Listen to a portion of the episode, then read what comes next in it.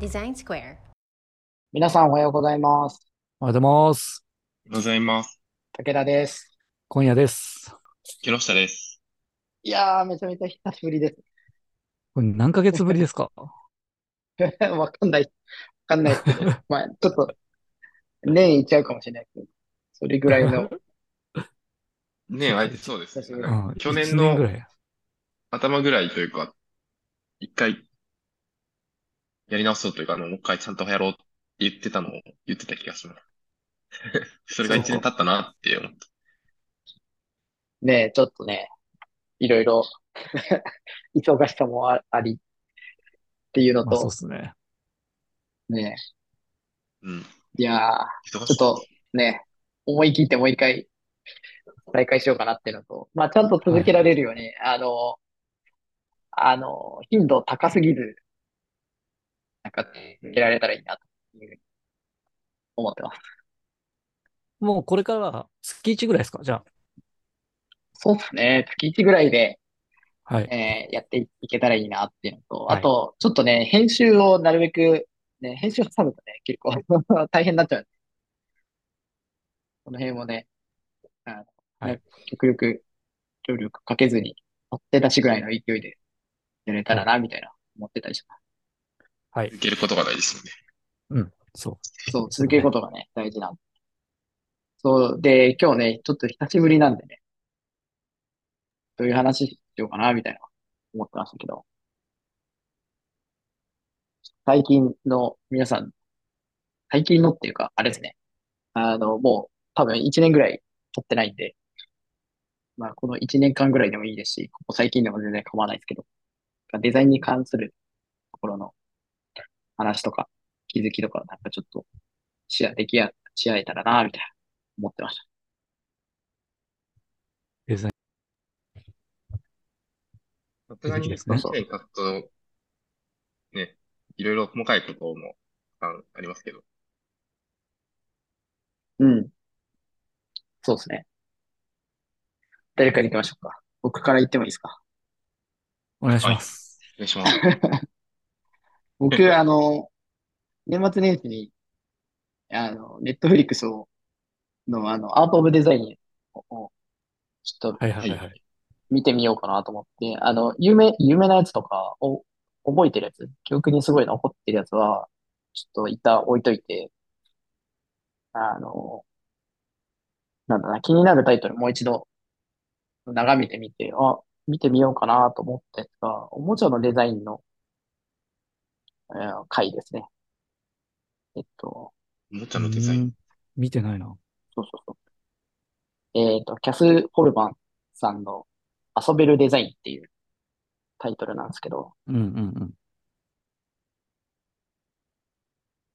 えっと、おもちゃメーカーだったりとかで働きながら、最終的にはあの、えっと、独立されて、あの、おもちゃの企画があったり、実際作ったりみたいなことをやってる方なんですけど、ええ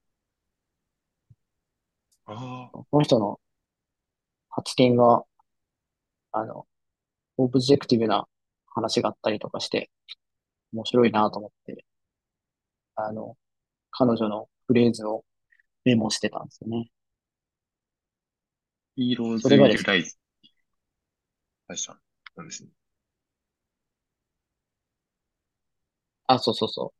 そういう会社をね、作ってね、やってて、あの、まあ、あの、まず、お二つあって一つは、その、オブジェクティブな話で、あの、おもちゃ自体は使い方を決めずに想像力を伸ばす設計をした方がいいよねって話をしてて。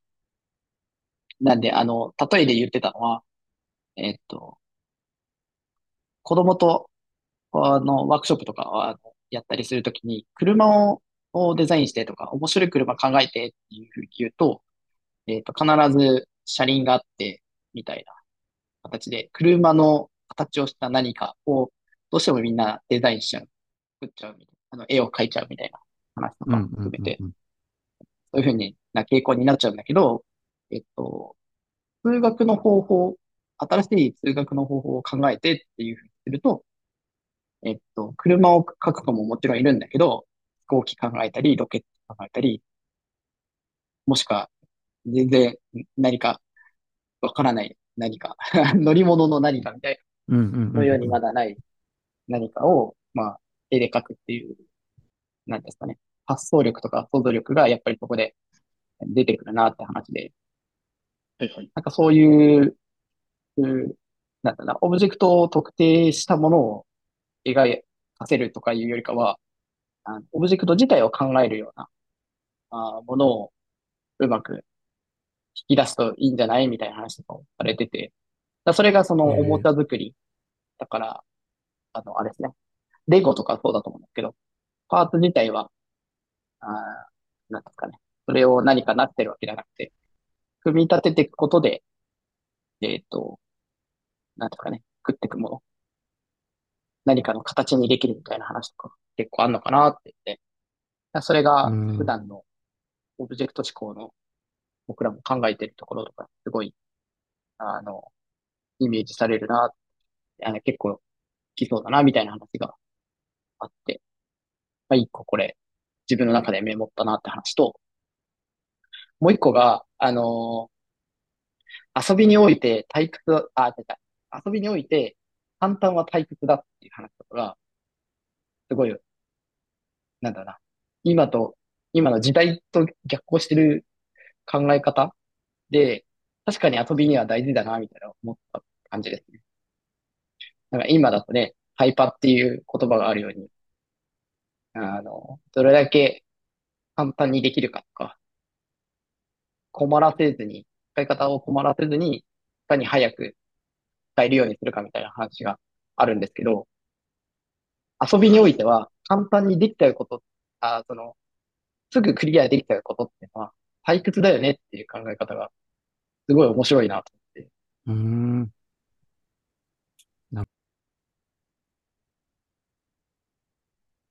うん。あの、それ、そうっすねなんかあの、これもここ1年の話ですけど、桜井さんっているじゃないですか。あの、カービィ作ってああ、なとかね、あの、なんだっけ、スマブ、スマブラかとかスマブラだ。そうそうそうそう。うんうん。YouTube でね、やってるよね。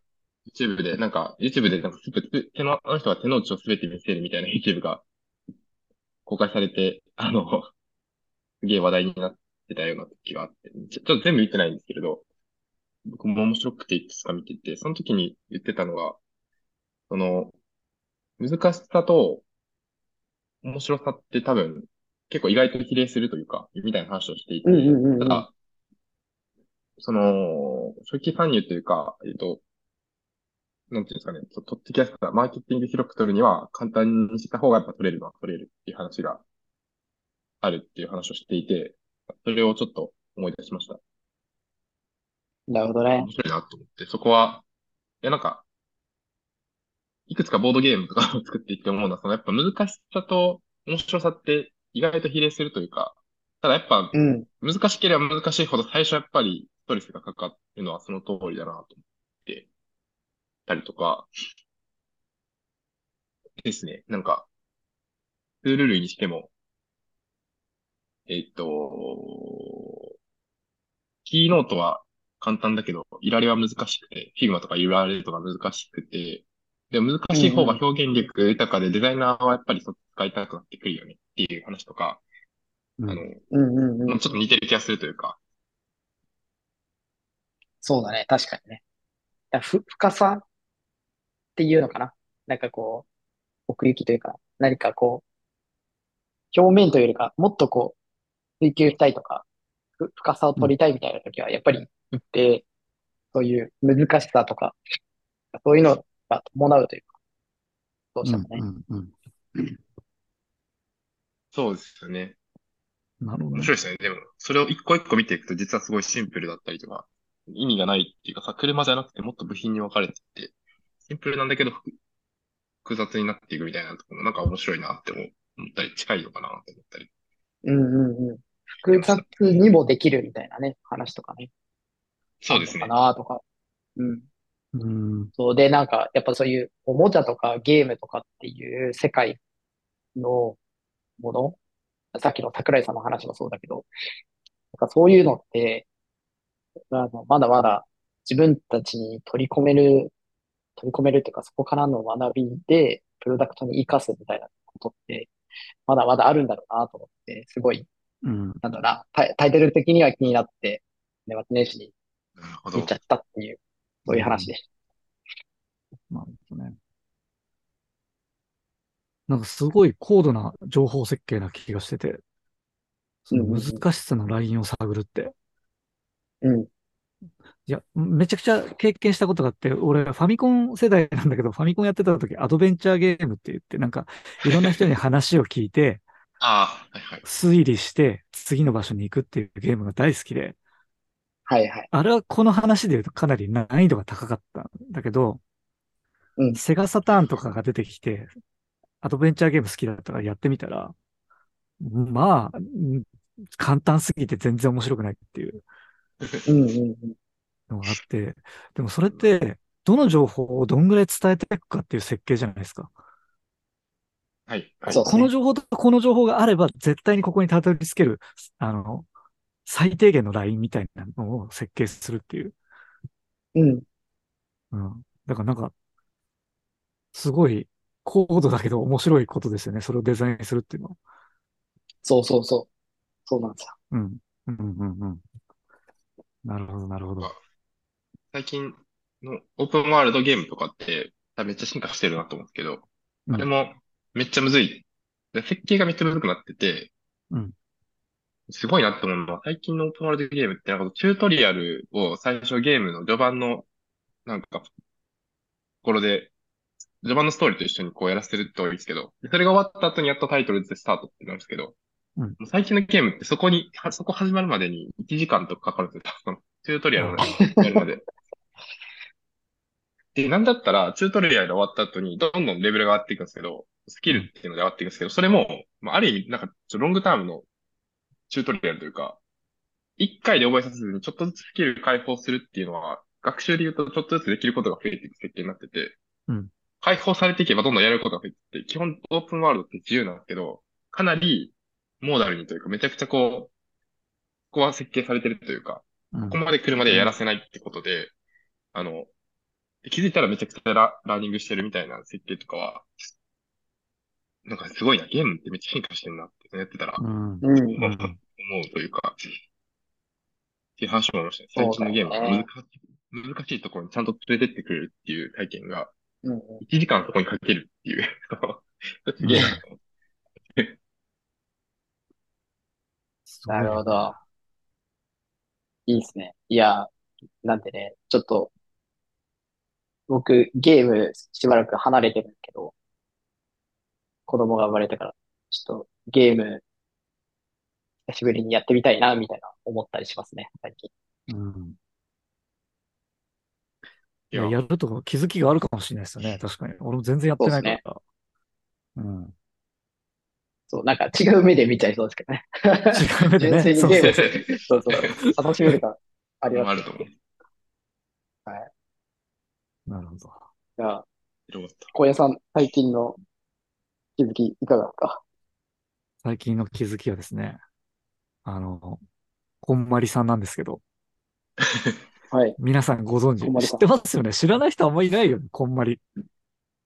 なんだったら、そうっすねほんまにめちゃくちゃ盛り上がったの、ちょっと前ぐらいですよ。少し前そうっすよね。あの、ネットフリックスかなんかでこんまりの番組が始まってとかっすよね。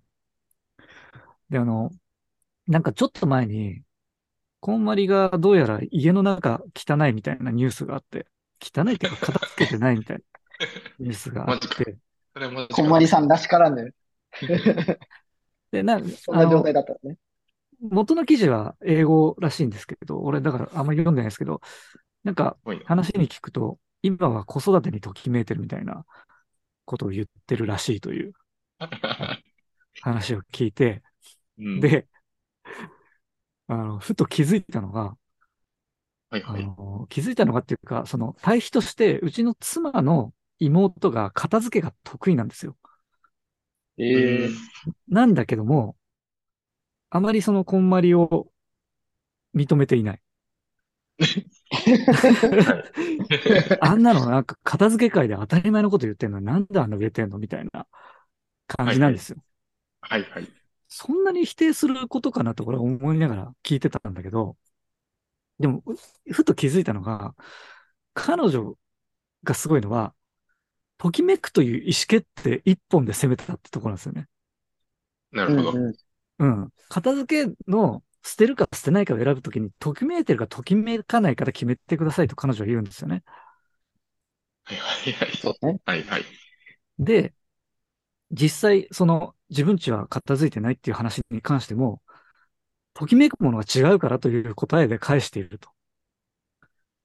で、俺はその時思ったのが、あ、この人はまず意思決定軸を片付けたんだなと。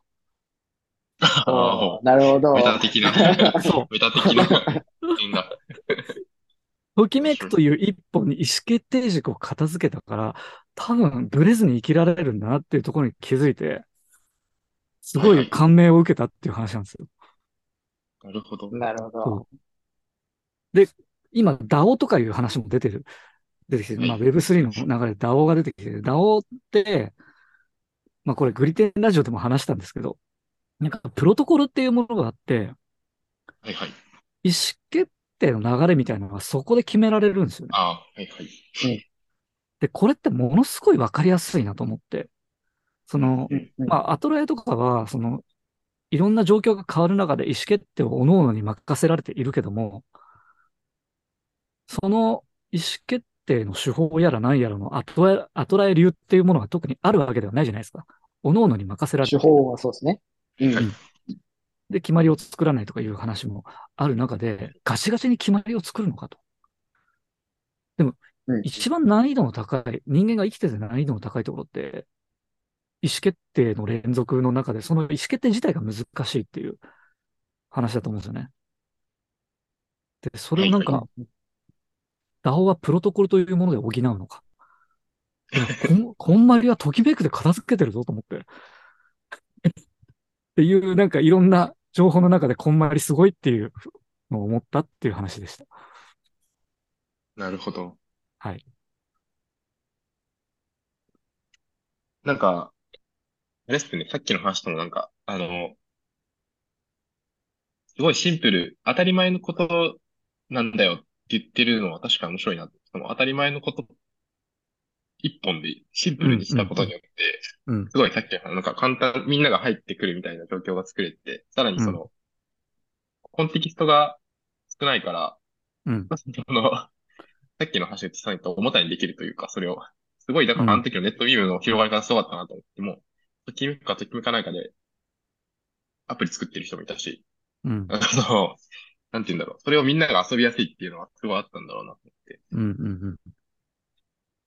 でこの回、片付けの話されても、片付けに興味ない人興味ないですもんね。ときめくかときめかないかぐらいでいや言われた方、がそうなんですよね。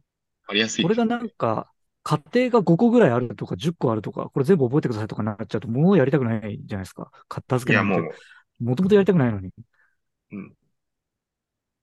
ときめくかときめかないかって言われたら、え、それだけって感じですもんね。そうそうそうえもっと、もうちょっとちょうだいよっていうぐらいの感じが いいんでしょうね。なんか そうそうそう。そうなんだね。なるほど。